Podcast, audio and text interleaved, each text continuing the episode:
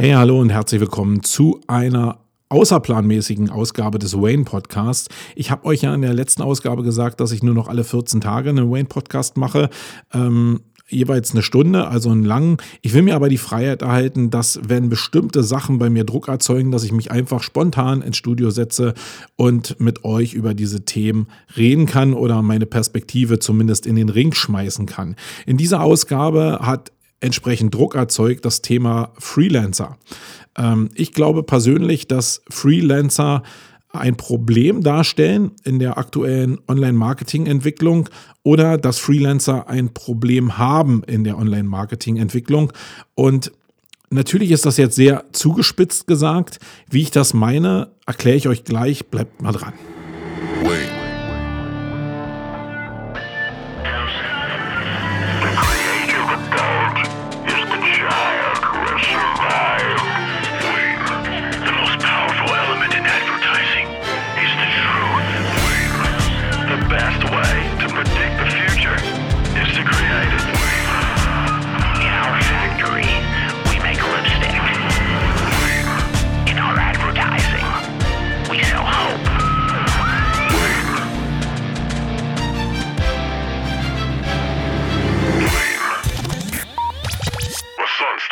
Meine Lieben, heute will ich mal mit euch dieses Thema Freelancer äh, besprechen und äh, warum ich glaube, dass Freelancer aktuell ein gewisses Problem haben oder ein Problem auch im Online-Marketing darstellen. Ähm, ich will einen Disclaimer vorne wegschicken. Dieser Podcast soll eine Perspektive darstellen, nämlich meine, um eine Diskussion innerhalb des Themas Podcast äh, anzuregen. Das ist eigentlich mein Ziel. Es geht nicht darum, dass ich absolut auf irgendeiner Seite stehe, sondern ich glaube, dass ich in dem Bereich so aktiv bin, dass ich mir eine Meinung bilden kann, äh, weiß aber auch darum, dass diese Meinung natürlich nur meine Meinung ist und dass die natürlich Schwachpunkte hat. Das heißt, äh, der Deal für diese Sendung muss sein, dass ihr zulasst, dass meine Meinung eine Meinung ist und ihr davon profitiert und ihr auch eine Meinung habt, die ihr hoffentlich in, in Facebook oder hier unter den Kommentaren im, ähm, im Wayne-Blog, also im Sumago-Blog lasst, dass äh, die mir helfen. Also so eine Win-Win-Situation, wo wir insgesamt voneinander lernen können. Einfach um ein paar Perspektiven auszutauschen. Und noch ein Thema dazu, es geht hier heute um Freelancer. Es geht nicht darum, und das ist halt immer relativ schwierig zu trennen, ob Agenturen ein Problem haben oder ob Konzerne ein Problem haben oder ob irgendwelche anderen Leute im Online-Marketing ein Problem haben. Darum geht es eigentlich gar nicht, sondern es geht heute um Freelancer die Probleme von Agenturen, die Probleme von Konzernen, von Inhouse-Abteilungen, von, von grundsätzlich von Kommunikation, die können wir gerne besprechen, aber nicht jetzt hier in diesem Thema. Ich, ich würde euch bitten, nicht alles durcheinander zu schmeißen, dann wäre dem Thema, glaube ich, schon geholfen. Ich will ein bisschen was zu mir selbst erzählen, damit ihr meine Perspektive so ein bisschen verstehen könnt und wie ich zu dem Thema Freelancer grundsätzlich stehe. Ich bin ja nebenberuflich gestartet. Der eine oder andere weiß das, dass ich mal früher Polizist war und darauf angewiesen war, nebenberuflich auch als Freelancer zu starten. Ich habe genau dieselbe Krücke benutzt wie viele andere Freelancer da draußen und habe mich Agentur genannt, äh, sozusagen Vermittler von Dienstleistungen, obwohl natürlich viele Leute hinter einer Agentur immer irgendwie was Größeres verstehen. Ähm, habe mich Agentur genannt, war aber eigentlich eine One-Man-Show und in der Definition würde ich mich jetzt selbst auch als Freelancer sehen, auch als nebenberuflicher Freelancer, wobei das Thema Nebenberuflichkeit eben auch ein Thema im Freelancing grundsätzlich ist. Also ich habe genauso gestartet wie die meisten von euch, weiß also ein bisschen was über die Probleme, die Freelancer haben, die entweder nebenberuflich das machen oder die das ja, eben als Freelancer auch vollberuflich machen ähm, mit den Problemen, die dann daherkommen.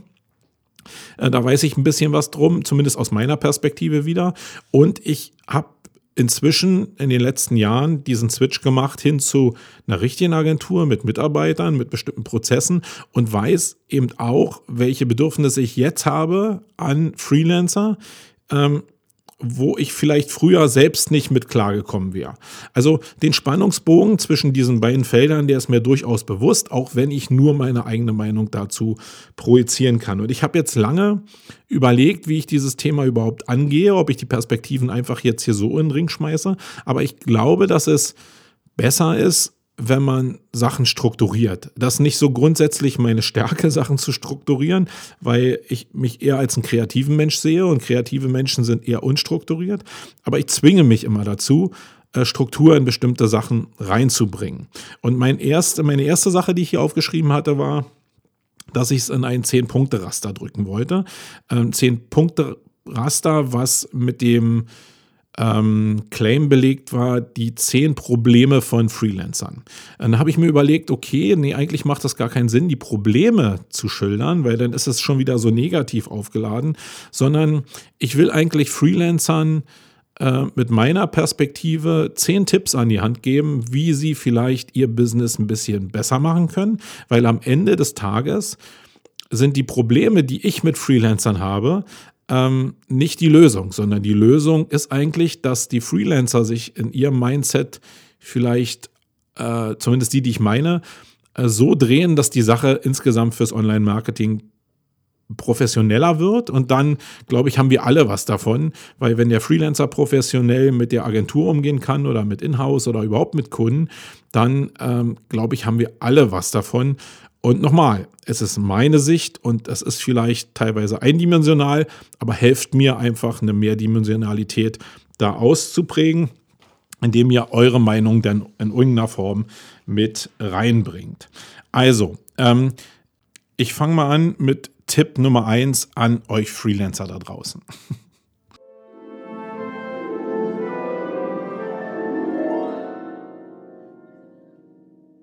So, der Tipp Nummer eins an euch Freelancer da draußen. Immer mit der Maßgabe, dass ihr euch angesprochen fühlt. Ich glaube, dass viele Freelancer da draußen relativ unstrukturiert sind. Und mir persönlich würde es helfen, wenn mehr Strukturen bei vielen Leuten vorhanden ist. Ähm, das stelle ich jetzt einfach mal so fest, weil das so meine Perspektive ist, was ich bei vielen Freelancern, mit denen ich äh, in 2017, aber auch davor zusammengearbeitet habe, weil ich das festgestellt habe.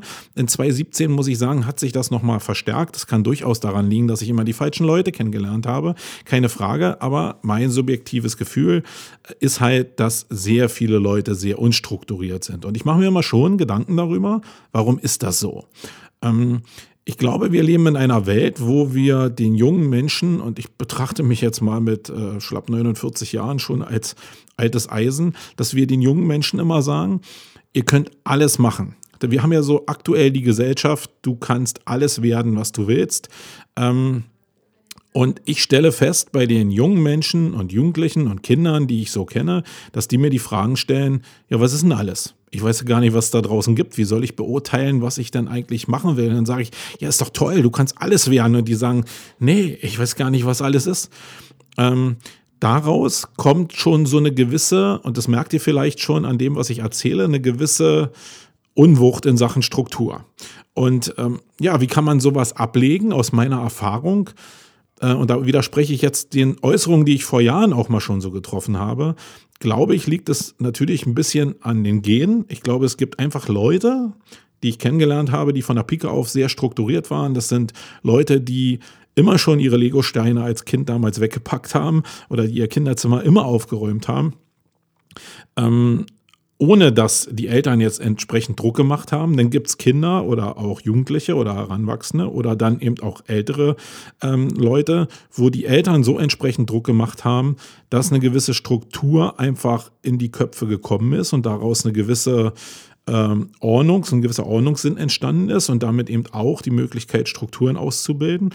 Und dann gibt es natürlich die Möglichkeit, über den Schulapparat irgendwie in sowas reinzukommen. Und ich habe früher immer gesagt, dass ich natürlich auch Leute mag, die nicht über die Universität gekommen sind, weil die einfach so die Möglichkeit haben, eben genau in diesem Geist von du kannst alles werden, äh, die Möglichkeiten eher beim Schopf zu nehmen, als die Leute, die durch so eine Akademikermühle gelaufen sind.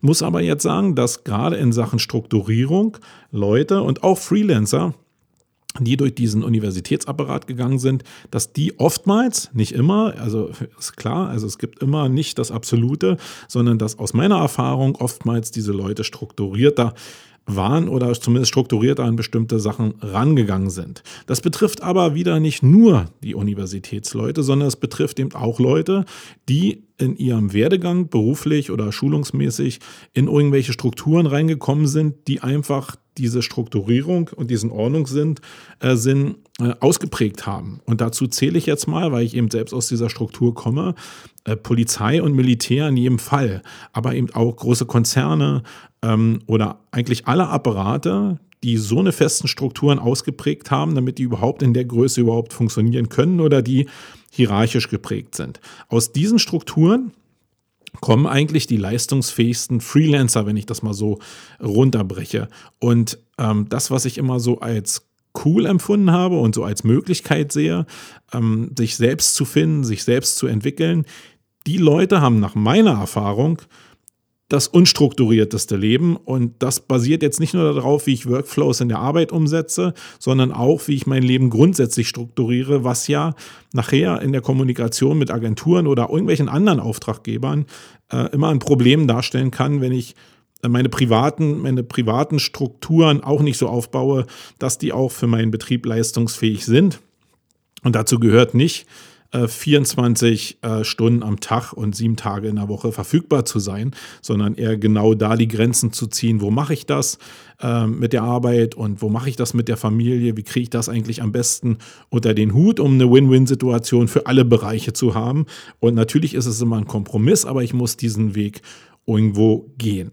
Äh, für alle Leute, die jetzt unstrukturiert sind, und ich glaube aus meiner Erfahrung, da gibt es halt eine ganze Menge in dem Freelancer-Bereich, ähm, kümmert euch einfach darum, da besser zu werden. Das ist gar nicht so einfach, aber ich kann euch nur empfehlen, vielleicht einfach mal das Freelancer-Dasein mal sein zu lassen und wenigstens ein halbes Jahr oder ein Jahr ein Praktikum oder eine Stelle in einer großen Struktur aufzunehmen, um zu gucken, wie die auf der anderen Seite halt funktionieren, weil das ist eben auch ein Problem, dass viele Freelancer gar nicht wissen, wie andere Strukturen funktionieren und das Agentur jetzt nur ein Beispiel, aber auch Inhouse-Abteilung oder Kunden grundsätzlich mit ihren Firmen, wie die funktionieren.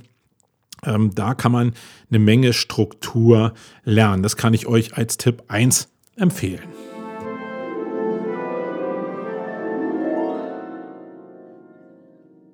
Tipp Nummer zwei an äh, Freelancer aus der Perspektive, wie ich es meine, ähm, beinhaltet das Fake-Thema.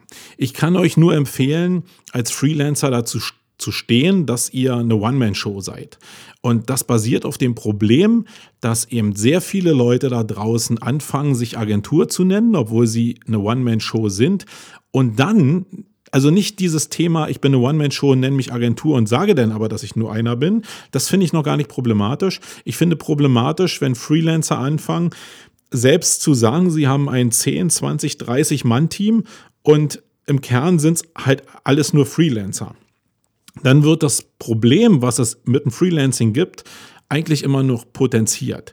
Ähm, weil wenn einer unstrukturiert ist, dann wird er sich auch oftmals andere suchen, die genauso strukturiert sind. Leider zieht sich das so ein bisschen an. Wenn du allerdings einen hast, der strukturiert ist, zieht der vielleicht auch andere Strukturierte an und es kann leistungsfähig werden. Ich mag rein subjektiv und grundsätzlich diese Vermischung von Unternehmen und Freelancer-Stamm einfach nicht. Und das ist für mich grundsätzlich suspekt, weil es völlig anders ist, einen Mitarbeiterstamm zu führen, der auch ähm, das Ressourcenmanagement irgendwie mit sich bringt, inklusive die Räume zur Verfügung zu stellen, äh, die Gehälter zu zahlen, etc. pp, als zu sagen, okay, ich habe einen Freelancer-Stamm, mit dem funktioniere ich so und so und suggestiere damit, dass ich halt ein großes Unternehmen bin. Ich verstehe, warum die Leute das machen, weil äh, One-Man-Shows für bestimmte, bestimmte Arten von Kunden halt nicht attraktiv sind, weil die nämlich auch wissen oder zumindest rein interpretieren, dass die Leistungsfähigkeit von einem Freelancer vielleicht hin zu einem großen Projekt nicht so leistungsfähig ist, als wenn mehrere daran arbeiten in einer Agentur. Und deswegen probiert man zu sagen, okay, mein Team ist zehn Mann stark. Und wenn man dann mal hinterfragt, dann äh, hört man eben, okay, ja, das sind alles nur Freelancer. Wo ich dann denke, pff, ja, ähm, wie ist es jetzt um die Leistungsfähigkeit bestellt? Also ich fühle mich grundsätzlich schon fast betrogen, wenn mir hinterher jemand sagt, er ist ähm, äh, eine Butze mit zehn Mann und das sind alles nur Freelancer. Das liegt aber auch wieder an mir, weil ich persönlich nicht daran glaube, dass so eine Freelancing-Geschichten so super zu strukturieren sind, weil wir hier das ja selber auch machen. Wir sind ein Stamm von neun bis zehn Leuten und haben dann noch einen Stamm von Freelancern. Und der Aufwand, den wir für Freelancer ähm, haben, die zumindest nicht in dem Stamm drin sind. Also es gibt ja mal Leute, die wir getestet haben und die super funktionieren. Da ist es relativ reibungslos. Aber es gibt in, in, dem, in dieser Testing-Phase ähm, natürlich immer schwach schwache Freelancer, also sagen wir mal so, wo es nicht passt. Und die muss man natürlich ausfiltern, das kostet Zeit. Und auch unter den Freelancern, die fest im Stamm sind, gibt es immer wieder Leute, wo sich die Parameter verschieben, weil die familiär sich anders aufstellen, weil die vielleicht doch in eine feste Anstellung gehen. Das heißt, da ist immer eine Volatilität drin, die immer irgendwie eine Unsicherheit auslöst. Und das ist eigentlich Gift für das, was man als Agentur oder auch als Inhouse-Abteilung als Sicherheit äh, braucht, um da aktiver zu werden. Also diese Fake-Nummer kann ich euch nur empfehlen. Lasst die, spielt mit offenen Karten. Ähm, und wenn ihr eine, Stru eine, Struktur habt von Freelancern, dann geht ganz offen damit um, damit die Leute sich entscheiden können, ja will ich oder ja will ich nicht. Ähm, ich glaube, die Entscheidung müsst ihr den Leuten überlassen. Diese Fake-Nummer finde ich sehr problematisch.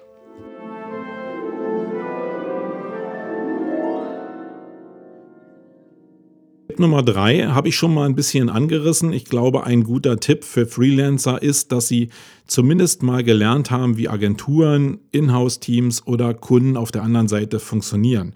Ich glaube, dass Leute, die von der Pike gleich ins Freelancing gegangen sind und die da diese maximale Freiheit ausleben wollten und auch ja, können, ich will es ihnen ja nicht verbieten, aber eben mit den richtigen oder mit den genannten Schwachpunkten, dass es den Leuten gut tut, einfach mal in diese Strukturen reinzuschnuppern und mal äh, ein halbes Jahr in der Agentur zu machen, ein halbes Jahr in der Inhouse-Abteilung zu machen, vielleicht ein halbes Jahr bei irgendeinem Kunden zu machen, um zu verstehen, wie diese Menschen wirklich funktionieren, wie die internen Abläufe sind.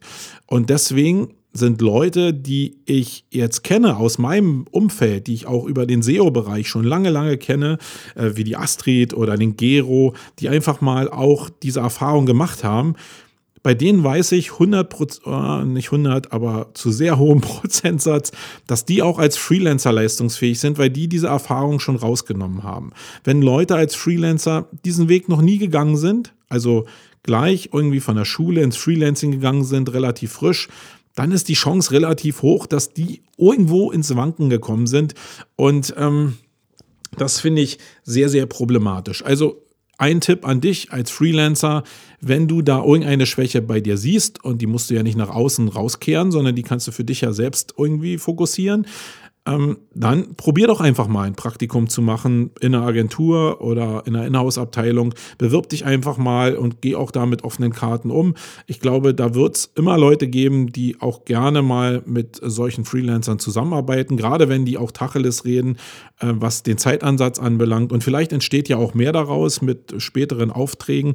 Aber ich glaube, äh, schulungsmäßig und so herdplattenmäßig einfach mal ein paar Fehler zu machen, die auf Agenturseite sind oder die auf Kundenseite sind. Ich glaube, da wird man nicht dümmer und das sollte man oder solltest du machen, wenn du da Schwächen hast.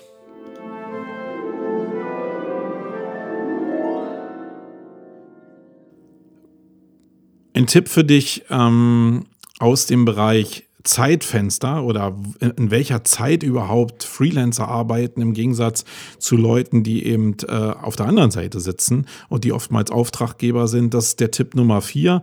Ähm, probier einfach mal als Freelancer zu verstehen, wenn du es nicht schon machst, ja, immer unter der Voraussetzung, zu verstehen, wie deine Auftraggeber ticken und in welchem ähm, Zeitfenster die verfügbar sind oder die arbeiten oder die ihre Aufnahmekapazitäten haben. Äh, aus meiner Erfahrung ist es so, dass Freelancer zu sehr großen Teilen sehr, sehr spät arbeiten. Also ich kenne sehr wenig Leute, die früh anfangen zu arbeiten äh, und eigentlich so einen ganz normalen ja, 8 bis 16 oder 17 Uhr Tag haben, sondern ich kenne viel mehr Leute, die irgendwie erst ab 10 oder 12 Uhr erreichbar sind und dafür bis tief in die Nacht erreichbar sind oder mit denen ich da noch kommunizieren kann im Freelancing-Bereich. Also es scheint so eine grundsätzliche Tendenz zu geben, dass die Freelancer ähm, zu einer anderen Zeit arbeiten, als die Auftraggeber arbeiten. Und da nehme ich jetzt mal Agenturen, Inhouse-Abteilung oder ganz normale Kunden ähm, in dieses Fenster mit rein. Und das ist halt oftmals problematisch. Da ist in der ersten Instanz natürlich das fehlende Verständnis für den Auftraggeber grundsätzlich oftmals ein Problem. Und es ist natürlich einfach ein Zeitfenster, wo die Kommunikation einfach auseinanderläuft. Das heißt, wenn ich um 17 Uhr den Stift fallen lasse, dann will ich mein Zeug erledigt haben. Der Freelancer ist dann aber vielleicht erstmal kurz vor seiner produktiven Phase. Und viel Freelancer, die ich kennengelernt habe, die bringen das halt nicht so richtig zusammen. Ich habe oftmals ein Verständnis für den Freelancer, erwarte aber, dass vor meiner Stiftfallen lassen Zeit die Sachen so geregelt sind, dass er über die Nacht die Sachen umsetzen kann und ich dann morgens ein Resultat habe. Damit habe ich ja kein Problem. Ähm, aber ähm, wenn ich in meiner Kernzeit ihn anspreche, weil ich irgendwas haben will oder weil es irgendein Problem gibt, dann erwarte ich auch, dass es wenigstens einen Korridor gibt, der äh, dazu genutzt werden kann, diese Kommunikation zu machen und nicht, dass ich gezwungen bin, immer in die Nacht rein zu arbeiten oder ähm, ähm, erst ganz spät Nachrichten zu kriegen, wann, wie, was passiert. Gerade von den Ressourcen und von der Timeline ist es oft schwierig, dass die Leute ja dann um 12 Uhr anfangen zu arbeiten und ich dann erst die Nachricht kriege, was jetzt an dem Tag passiert. Gerade äh, bei so sehr zeitintensiven oder äh, zeitsensitiven Sachen, die äh, umgesetzt werden müssen. Da ist es ja oftmals eine Sache der Kommunikation, wann was stattfindet und dann ähm, werden oftmals auch Sachen versprochen, die dann nicht eingehalten werden. Und wenn ich dann meinen Tag in der Agentur nicht planen kann und ich sage jetzt nur von mir Agentur, das trifft aber auf jeden Auftraggeber zu, ähm, dann ist für mich das relativ schwierig, weil ich immer irgendwie denke, ja, was passiert denn jetzt auf der, auf der Schiene? Und dann muss ich es irgendwann wegdrücken. Und wie es denn immer passiert, meldet sich dann um 13 Uhr jemand oder um äh, 15 Uhr jemand und sagt, boah, jetzt kann es weitergehen. Und ich habe meinen Tag ganz anders geplant. Also ein Verständnis dafür zu haben, wie dein Auftraggeber arbeitet, ich glaube, das ist ganz cool. Das solltest du auf jeden Fall ausarbeiten und eine Lösung dafür anbieten. Natürlich ist es immer ein Geben und Nehmen, aber ich glaube, dass der Auftraggeber ja immer befriedigt werden sollte. Das geht nicht immer. Und äh, da solltest du dich einfach ein bisschen auf den Time Funnel einlassen und dir zumindest klar darüber werden, ähm, dass andere Leute eben in dieser in diesem Prozess arbeiten und damit oftmals auch strukturierter sind. Ähm, ja, kann ich dir so mitgeben.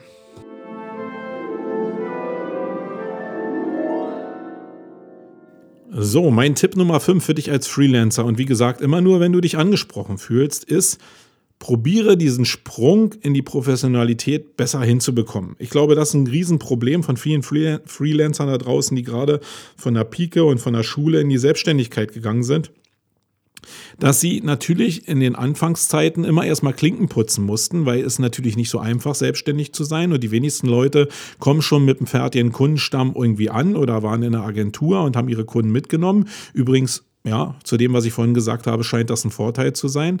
Ähm, viele müssen erstmal Klinken putzen. Und aus diesem Klinkenputzen heraus kommt natürlich dieses Verständnis dafür, dass ich irgendwie allen Leuten gerecht werden muss, dass ich immer kommunizieren muss und dass ich manche Sachen eben auch umsonst mache, um meine Dienstleistung irgendwie anzupreisen.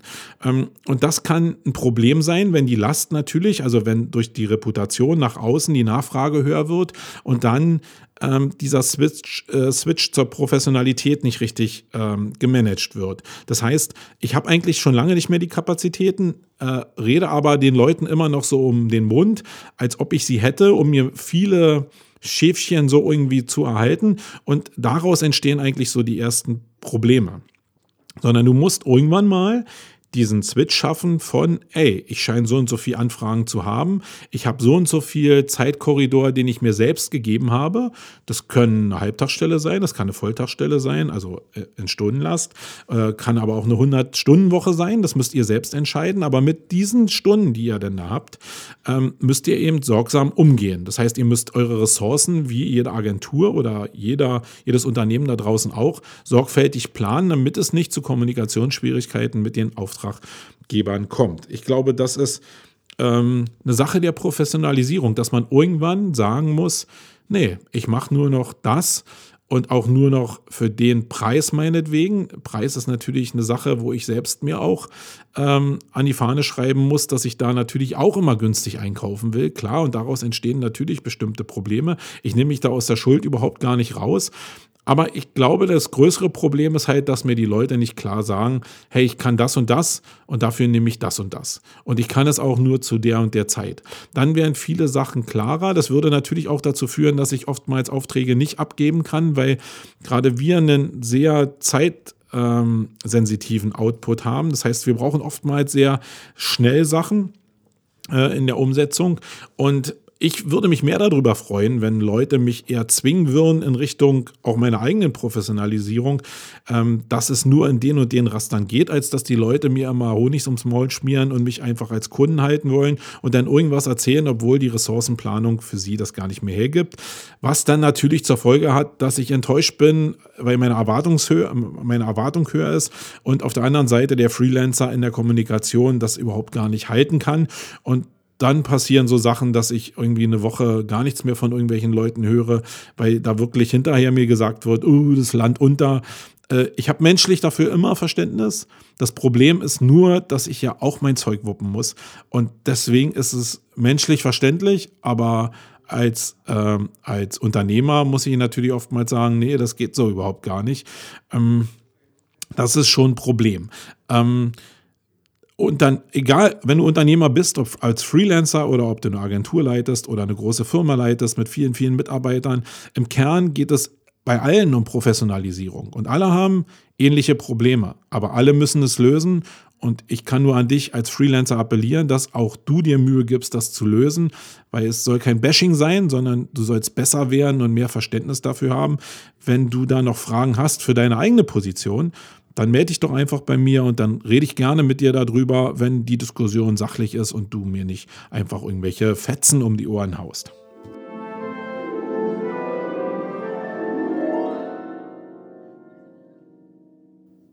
Der Tipp Nummer 6 für dich als Freelancer ist, übertreibe es mit deiner persönlichen Freiheit nicht so. Ich glaube, so getrieben von diesem digitalen Nomadentum, und auch getrieben von dem, dass jeder irgendwie das machen kann, was er will und viele eben aus der Ausbildung oder nach dem Studium direkt in die Selbstständigkeit gehen, ähm, erfahren die so einen Moment von, hey, ich kann überall arbeiten, äh, weltweit und äh, ich bin hier digitaler Nomade und kann überall mein Business aufziehen. Und das kann man natürlich, aber ich glaube, dass viele Leute mit dieser Freiheit auch wieder nicht umgehen können. Gerade viele junge Leute nicht die Struktur oder Verständnis für andere Leute überhaupt noch nicht gelernt haben. Und dann glaube ich, ist es ein Riesenproblem. Also ich persönlich arbeite lieber mit Freelancern zusammen, die eine gewisse Berufs- und Lebenserfahrung haben und die dann den Schritt gemacht haben in das digitale Nomadentum oder wo ich weiß, dass die durch eine gewisse Struktur durchgegangen sind und dann mit dem digitalen Nomadentum angefangen haben, als äh, mit Leuten, die halt ja wirklich das so leben. Ich glaube, man merkt es so ein bisschen, auch in der Kommunikation über Facebook und so, äh, wie die Leute so ticken. Da sind halt sehr viele Leute, die so in dem DNX-Modus rumeiern und ich, ich finde es auch ganz cool. Leider ist es so, dass das halt so ein Hype-Thema ist von, ey, wir sind so frei und wir sind alle so chillig. Nee, ein bisschen Ernst im Leben ist immer mit bei, egal wo du denn arbeitest und das musst du auch erhalten. Da gibt es ein paar positive Beispiele, die es sehr gut hinbekommen, wie den Markus Meurer, obwohl er auf der anderen Seite natürlich genau die Leute bedient, ähm, die es nicht so richtig hinbekommen. Das ist eher das Problem. Aber Markus selbst, muss ich sagen, äh, erscheint mir doch aus der Ferne sehr strukturiert und da funktioniert das auch. Aber ähm, ich kann dir nur raten, übertreib's halt nicht mit dem digitalen Nomadentum. Es geht alles, aber diese Bilder von am Strand arbeiten und so äh, suggestiert den Leuten da draußen gar nicht so viel, weil Leute wie ich, die wissen ganz genau, wie man am Strand arbeitet. Und das ist nicht produktiv. Erstens sehe ich nicht richtig viel auf dem Monitor und ich kann auch in bestimmten Körperhaltungen nicht konzentriert arbeiten. Da bin ich überzeugt von. Ähm, ich glaube, dass das ein Problem darstellt und das hat wieder damit zu tun, hey, ich kann als Freelancer überall auf der Welt arbeiten, etc. pp. Und ich habe damit sehr, sehr schlechte Erfahrungen gemacht, gerade mit jungen Leuten.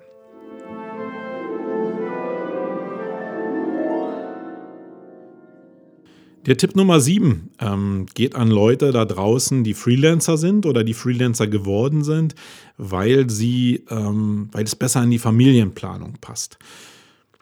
Das ist äh, durchaus verständlich und das ist auch, glaube ich, auch wieder so eine Sache, die aus meiner Erfahrungswelt eher ein Problem wird bei Leuten, die äh, wieder nicht die Erfahrung haben, aus einer Agentur zu kommen oder die nicht die Prozesse haben, sondern die irgendwie wieder sehr jung sind und aus der Studium, also aus dem Studium in Richtung Selbstständigkeit gegangen sind. Äh, dann ist Freelancing oftmals auch ein Problem, weil ähm, ja die Anforderungen an Familie sind schon relativ hoch. Also ich bei mir ist es ein bisschen her, ähm, 18 Jahre um genau zu sein, knapp. Mm, aber ich weiß ganz genau, welche welche Belastung entsteht bei einem selber, wenn Familie da ist. Und Belastung ist jetzt durchaus positiv gemeint, geht eher mehr um Belastung im Zeitraster. Ähm, also, dass mein Leben genauso weitergegangen ist wie mein Leben, als ich noch alleine war oder wir als Paar unterwegs waren, das ist ja äh, Quatsch, sondern mit einem Kind oder mit mehreren Kindern verändert sich dein Leben total. Und du musst natürlich gucken, wie du dein Leben irgendwie organisieren willst. Und da kann Freelancing natürlich eine Möglichkeit sein. Ein Problem, was ich aber mitkriege, und das kann ich dir nur als Tipp mitgeben, probier gerade, wenn du das hast, auch Struktur in deine Familie zu bringen. Das heißt, Freelancing ist eine Möglichkeit, wenn deine, deine Familie dieses Freelancing auch mitträgt und wenn du auch in der Lage bist, mit deiner Familie dieses Freelancing auch umzusetzen. Das heißt, es muss klar sein, wann, wie, wo auch gearbeitet wird. Und ich habe die besten Erfahrungen mit Leuten gemacht, die eine gewisse Struktur auch in ihr Familienleben gedrückt haben als Freelancer, was orientiert daran war, wie die normalen Regelarbeitszeiten sind. Die meisten Probleme, wie gesagt, habe ich auch in einem Vorpunkt schon gesagt, habe ich am meisten damit, ähm, wenn die Leute in der Nacht arbeiten, was natürlich darauf basiert, dass ähm, natürlich tagsüber Zeit für die Familie ähm, hergezogen wird und dann nachts die Zeit in die Arbeit fließen soll. Das hört sich auf dem Papier sehr gut an, ist in der Praxis aber sehr, sehr schwer umzusetzen, weil ja so ein Tag trotzdem eine Unwucht kriegt. Ich habe mehr Leute, ähm, mit denen wir hier professionell zusammenarbeiten, die innerhalb des normalen Tages, wenn die Kinder meinetwegen im Kindergarten sind oder wo es eine Regelung zwischen, also äh, zwischen den ähm, beiden ähm, Lebenspartnern äh, gegeben hat, dass ein bestimmter Korridor meinetwegen von fünf Stunden am Tag äh, fürs Freelancing genutzt werden und dann der Rest in die Nacht verlagert wird oder eben bis zu dem Moment, wo man noch sagt, man kann eben morgens auch aufstehen und die Kinder vielleicht noch in den Kindergarten bringen oder sonst was machen. Da muss jedes Paar ja auch den eigenen Weg finden, aber ein, ein bestimmter Teil muss eben an dem noch orientiert sein, was die Auftraggeber da draußen ähm, wollen oder wo die arbeiten. Und dann funktioniert das auch ganz gut. Ähm, einfach zu sagen, okay, ich kompensiere jetzt ähm, das oder suche mir die Freiheit, die ich brauche, um meine Familie zu betreuen und werde jetzt Freelancer. Ähm, die Sichtweisen kenne ich und die habe ich alle, alle probiert und die reden ja auch relativ offen darüber. Das hilft mir am Ende des Tages nur überhaupt gar nicht. Ähm, bei allem menschlichen Verständnis für Familie müssen bestimmte Parameter einfach da sein, damit ich als Auftraggeber eine gewisse Zufriedenheit erlangen kann. Und das ist dann oftmals nicht gegeben, wenn die Leute so planlos in äh, in dieses Thema Freelancing versus Familie reingehen. Da probier einfach zu strukturieren, wieder daran zu denken, wie äh, funktionieren die Agenturen und probieren einen guten Mittelweg zu gehen. Es ist immer ein Kompromiss, das ganze Leben ist ein Kompromiss und in dem Fall auch 100 Prozent am Tag für die Familie zu haben und nachts für die Kunden da zu sein, ist der schlechteste Weg. Das glaube ich, kann ich dir als Tipp einfach mitgeben.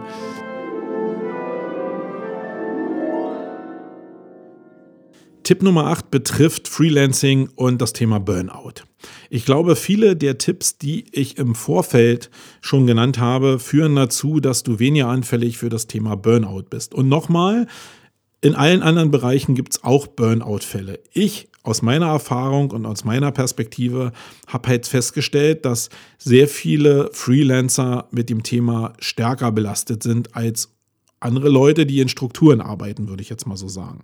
Und wenn man mich fragt, und ich, ich rede ja jetzt hier ungefragt, dann würde ich sagen, dass vieles mit dieser Unwucht in der Struktur zu tun hat und Überforderung in Richtung Professionalisierung zu tun hat. Also einfach mit dem Problem Nein sagen oder wenn ich mehr ähm, mehr Aufträge annehmen will und verarbeiten will, einfach dafür zu sorgen, dass ich ja Mitarbeiter einstelle und dann eben mein Freelancertum verlasse und eigentlich eine Firma aufbaue mit Mitarbeitern.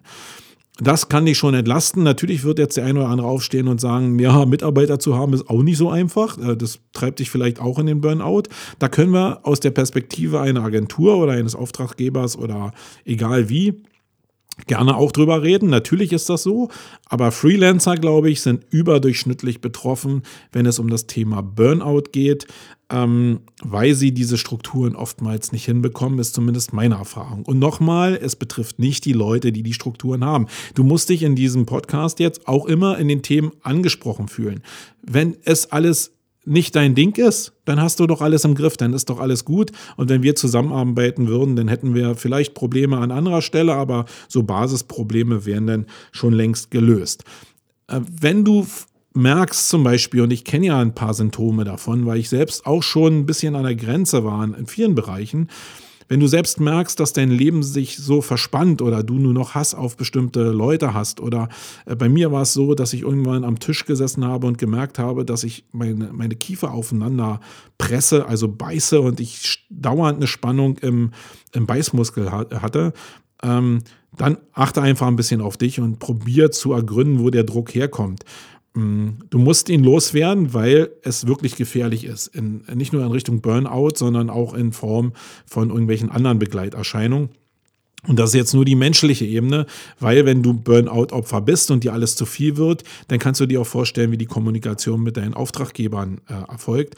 Und da ist wieder dieses Thema, ja, menschliches Verständnis ist immer da, aber ich muss ja trotzdem mein Zeug wippen, äh, wuppen. Das ist halt dann problematisch und da kann ich natürlich menschlich Verständnis haben, aber als Unternehmer muss ich dann trotzdem eine Entscheidung treffen und ärgere mich dann natürlich auch auf einer Ebene. Das ist, glaube ich, auch menschlich.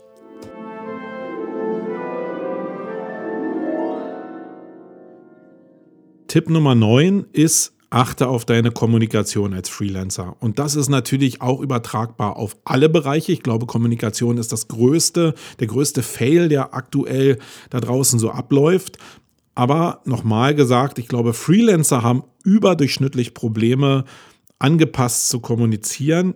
Und gerade, nochmal gesagt, die Leute, die eben noch nie aus festen Strukturen gekommen sind. Wenn du da also ein Problem mit hast, dann probier das zu lösen. Kommunikation ist ein sehr, sehr komplexes Thema und probier dich einfach anzulesen, äh, dir sehr viele Sachen äh, zu besorgen, wo du dich fortbilden kannst in dem Bereich oder buch einfach mal einen Coach von, äh, ein Coaching von irgendjemand, um da viele, viele Informationen zu bekommen, weil eines ist sicher in der Kommunikation, du musst für dich deinen persönlich eigenen leistungsfähigen Weg finden. Es gibt den nicht übertragbar, sondern es gibt nur einen Weg für dich. Und da ist mein Leben halt auch so, und das kann ich dir nur als Tipp und als Empfehlung mitgeben. Ähm, jedes Know-how, was du irgendwie einsammelst, ist ein Puzzlestück in deinem Leben und irgendwann setzen sich die Puzzleteile für dich zusammen. Aber so ein Puzzle besteht halt aus vielen Teilen und du musst diesen Weg gehen oder diese Hürde nehmen, äh, diese Puzzleteile einzusammeln, damit nachher eine Lösung für dich rauskommt. Eine individuelle Lösung für dich, wie du mit deinen Kunden äh, kommunizieren willst. Das musst du hinkriegen. Und wenn du das nicht hinkriegst, dann wird es halt relativ chaotisch. Ähm, und das soll mein Tipp sein in Richtung Kommunikation. Arbeite daran und probiere da wirklich zu lernen.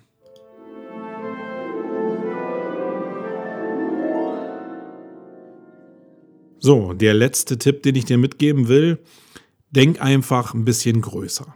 Probier so groß zu denken oder maximal groß zu denken in Richtung, wie deine Kunden denken. Ähm, Freelancer haben oftmals äh, wirklich diese eingeschränkte Sicht auf das kleine Problem, was man ihnen übergeben hat. Das heißt, ich habe hier ein Problem oder brauche ein bestimmtes Produkt, äh, eine bestimmte Anwendung etc. pp. und äh, mach mir mal das. Das ist ja oftmals nicht das große Ganze, sondern ist nur ein kleiner Ausschnitt von dem, was eigentlich so passiert. Und das führt oftmals zu Problemen, weil der, der auf der anderen Seite sitzt, ja das große Ganze in der Regel im Blick hat. Und es ist für den viel, viel einfacher, wenn der Freelancer zumindest bemüht ist, das große Ganze zu erfassen. Das hat wieder was natürlich mit Kommunikation zu tun von beiden Seiten. Der Freelancer muss natürlich fragen, ey, wie sieht das große Ganze aus? Und der auf der anderen Seite, der Auftraggeber, muss natürlich auch die entsprechenden Informationen preisgeben. Das machen viele nicht, weil sie natürlich so irgendwie King of Kotelett sein wollen. Das ist dann ein Problem, aber viele wollen gerne erzählen, aber auf der anderen Seite werden entweder nicht die richtigen Fragen gestellt oder es wird auch nicht richtig zugehört. Das heißt, das kann ein Problem sein, als Freelancer immer klein zu denken. Das ist ein Problem auch ähm, im Geldverdienen, weil ich glaube, man kann als Freelancer deutlich mehr Geld verdienen, wenn man das große Ganze erfasst, weil man immer noch mal zwischengehen kann und sagen kann, hey, hier äh, sehe ich das Problem, da kann ich dir doch auch noch ein Angebot äh, schustern. Ähm, wenn du die Kapazitäten hast. Das ist natürlich äh, so ein Henne-Ei-Problem, aber probier einfach ein bisschen größer zu denken. Alle Unternehmer, die ich kenne, einschließlich meiner Person und Freelancer sind ja auch nur Unternehmer, die haben irgendwann das Problem oder müssen das Problem lösen, ähm, dass sie in größeren Dimensionen denken müssen, zwangsläufig, um an größere Budgets ranzukommen, damit du diesen Apparat, den du dann aufbauen willst als Unternehmer, auch personell und von der Kostenstruktur, dass du mit denen, damit du den wuppen kannst. Ähm, und das ist gar nicht so einfach, ja, mit großen Zahlen umzugehen, wenn du es nie gelernt hast, ist oftmals ein Problem.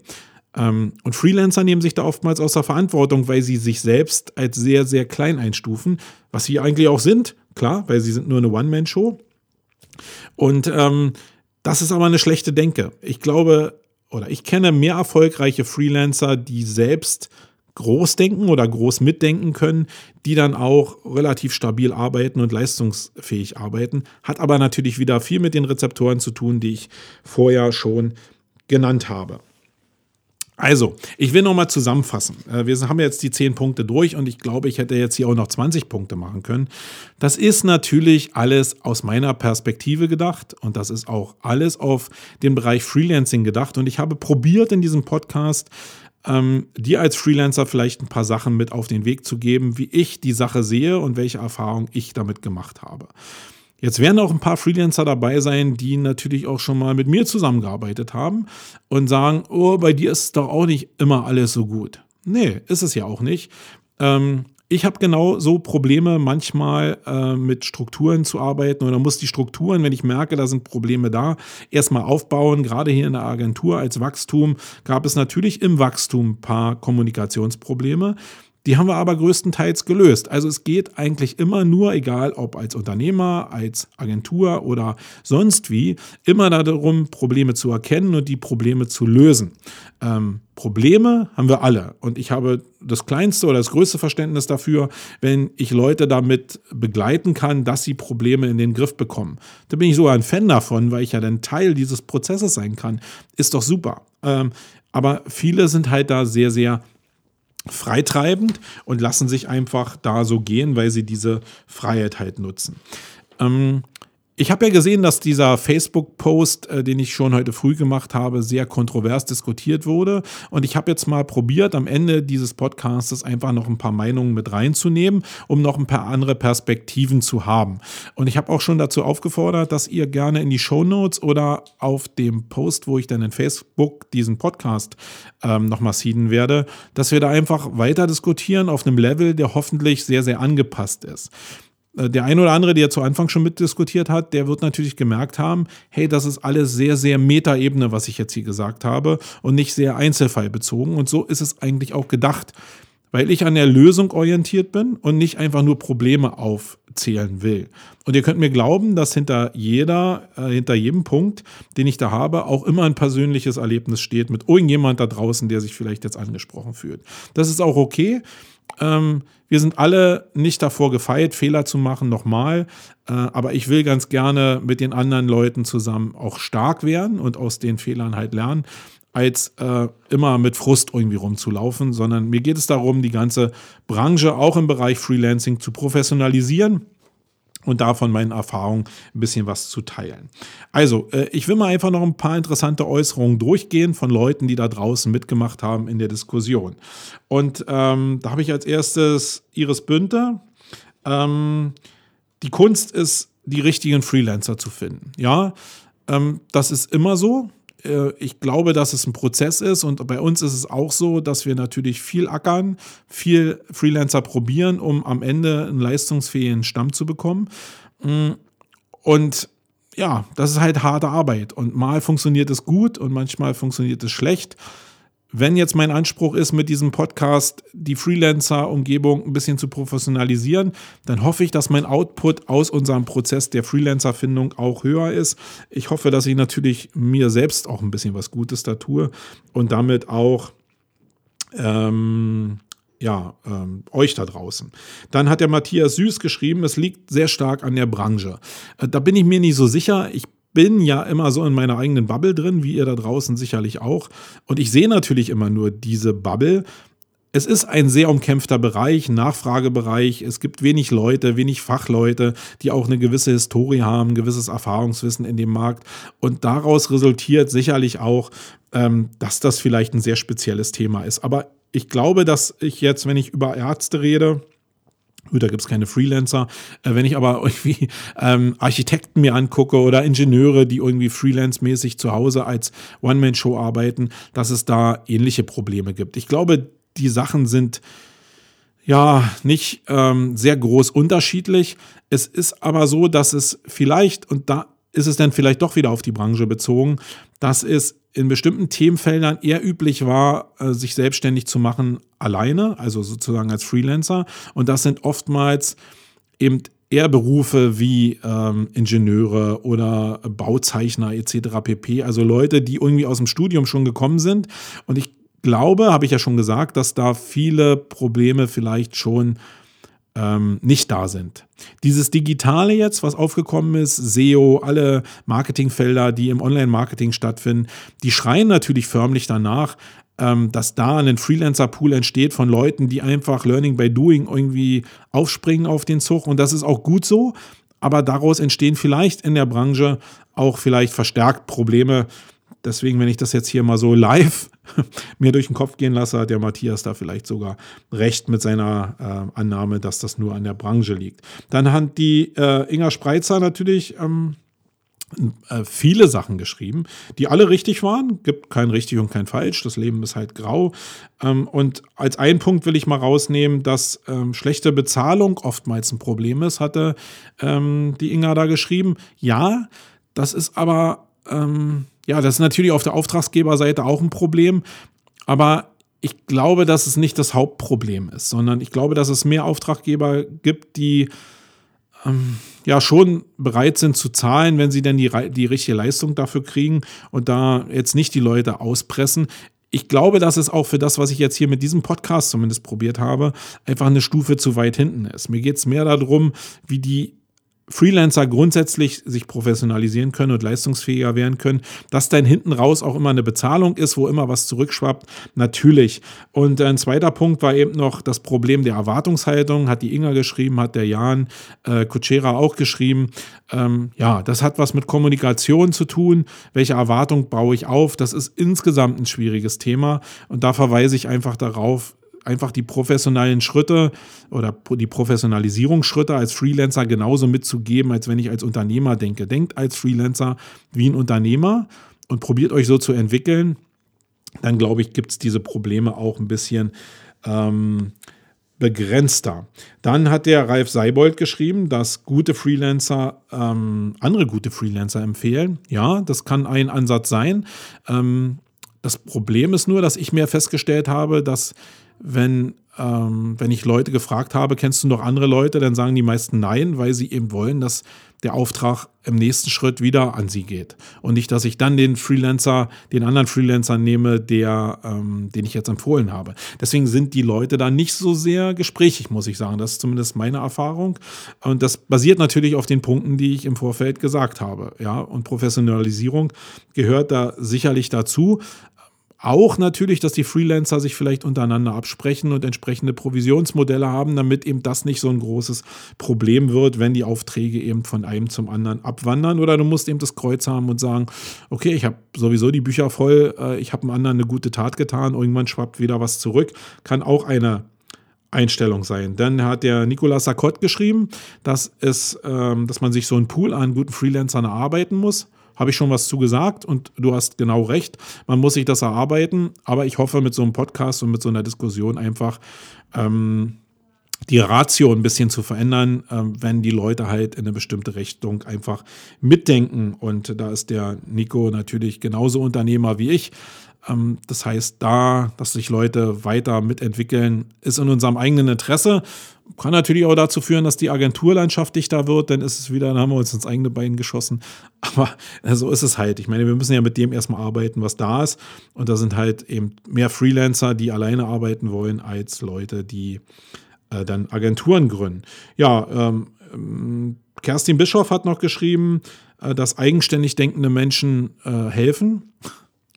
ja.